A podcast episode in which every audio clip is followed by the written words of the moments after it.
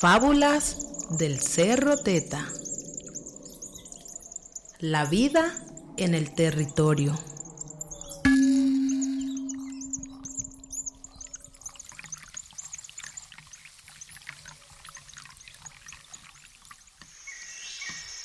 La cuenca del Alto Cauca hace un tiempo atrás era un hermoso territorio que poseía gran biodiversidad, riqueza cultural y tradición ancestral. En sus cielos las aves cantaban y volaban con libertad. En el valle los animales terrestres corrían y corrían sin cansancio. Las plantas crecían fuertes dando sus frutos. En los ríos sus habitantes nadaban con libertad. Todos los microorganismos solían sentirse libres porque había un ambiente que se podía respirar. Todos los animales que habitaban el territorio vivían felices sin ninguna queja, hasta que llegó una planta flacucha y fea, pero tan dulce como la miel producida por Doña Abeja y su familia en el panal. Incluso Doña Bacteria quedó aterrada con su sabor dulce. A su llegada, todos muy felices, plantas, animales, fueron a darle una cordial bienvenida y le brindaron un espacio donde ella pudiera crecer sana y fuerte como todos los demás. Pero la caña de azúcar empezó a creerse más que todas las plantas y animales que habitaban en el territorio de la cuenca del Alto Cauca y vociferó. Yo soy la caña, la de azúcar. Soy la mayor fuente de trabajo para el hombre.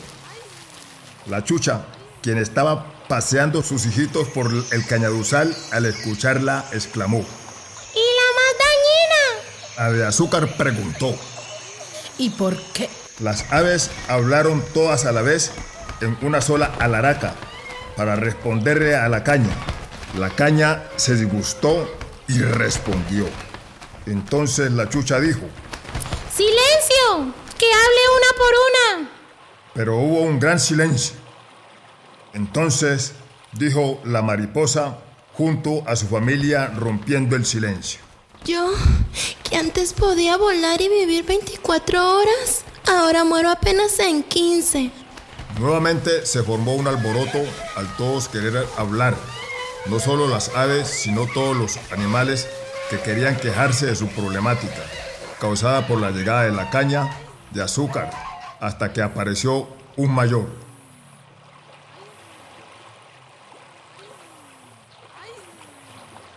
Se inclinó con todas sus ramas y flores naranja hacia la caña y le dijo con gran voz y aroma.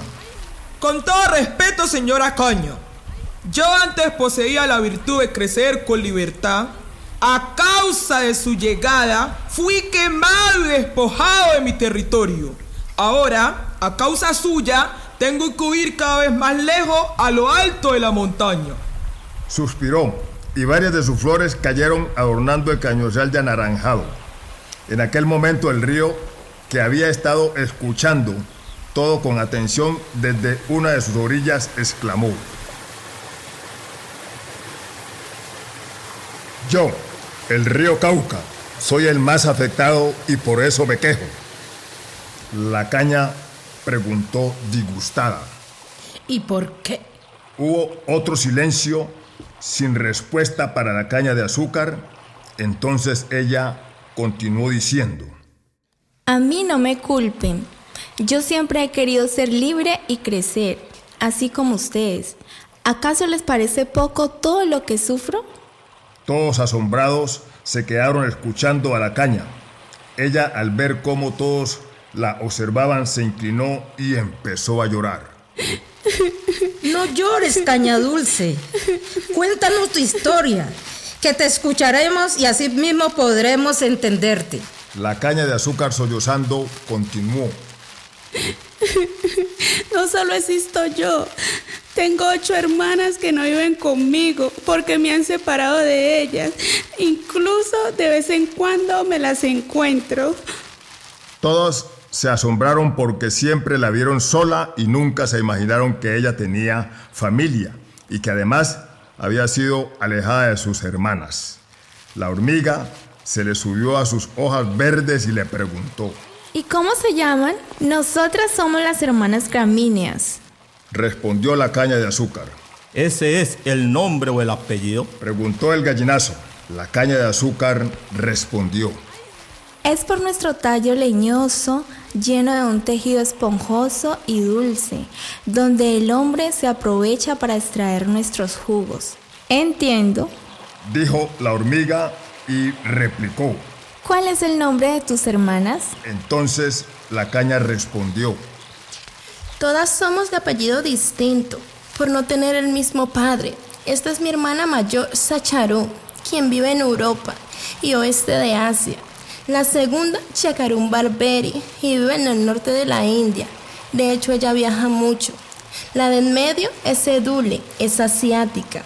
Mi hermana menor, que es una de las más libres, recibe el nombre de caña silvestre. Y yo, conocida como la caña de azúcar. Ambas somos del subcontinente indio y pertenecemos a la familia Poasia. Nosotras somos las azucareras. Faltan las ancestrales, la señorita panelera, doña Agria y la mayor, doña Caña Brava. Les voy a contar un poco más de mi historia. Hace 300 años atrás vivíamos en el sudeste asiático y en Nueva Guinea.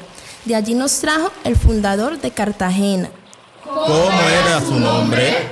Preguntaron en coro todos los allí reunidos. Ella respondió. Pedro de Heredia, en el año 1533. El mayor Don Cachimbo y la mayora Gualtosa admiran con respeto el conocimiento de la caña de azúcar. Entonces Don Cachimbo, inclinándose con sus flores, le preguntó a la caña. ¿Cómo fuiste traía tú acá al Cauca? ¿O cómo llegaron las ancestrales? Ella, mirándole fijamente a sus flores, respondió. Por medio de Sebastián de Belalcázar, en el año 1541, quien me plantó en Jumbo, Valle del Cauca, y después me empezaron a reproducir en todos sus alrededores a lo largo del río Cauca. Pero mis hermanas, que son seres maravillosos, ellas ya estaban en Colombia. Ellas que han intentado procesarlas como nosotras y no han podido. ¿Y eso? Pregunta doña Escoba. Sí, ellas son demasiado fuertes. Además de eso, nos brindan de su medicina y todo lo que con ellas se logra. Hubo otro silencio entre todos los allí reunidos y quienes en ese momento los diferentes reinos aprendieron a entender a la caña azucarera. Pero más aún, cuando ella empezó a hablar de todo lo que usaban para su crecimiento. Disculpo con usted, señor Río, y con todos sus habitantes. Dijo la caña avergonzada.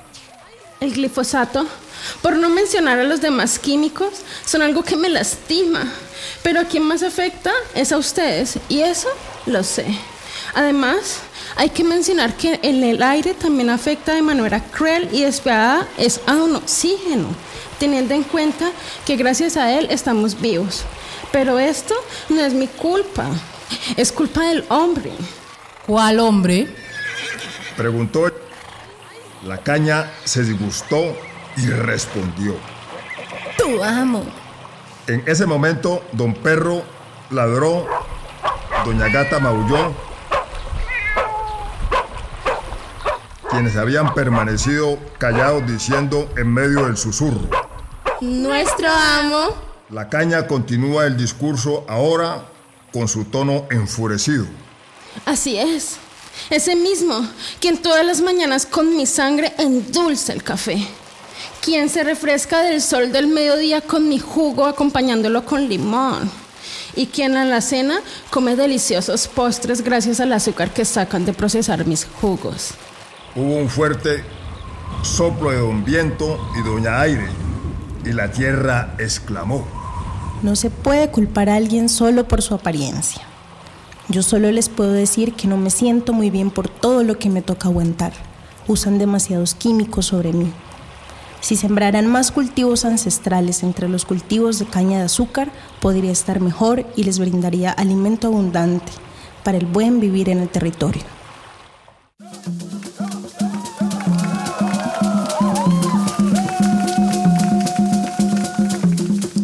Fábulas del Cerro Teta.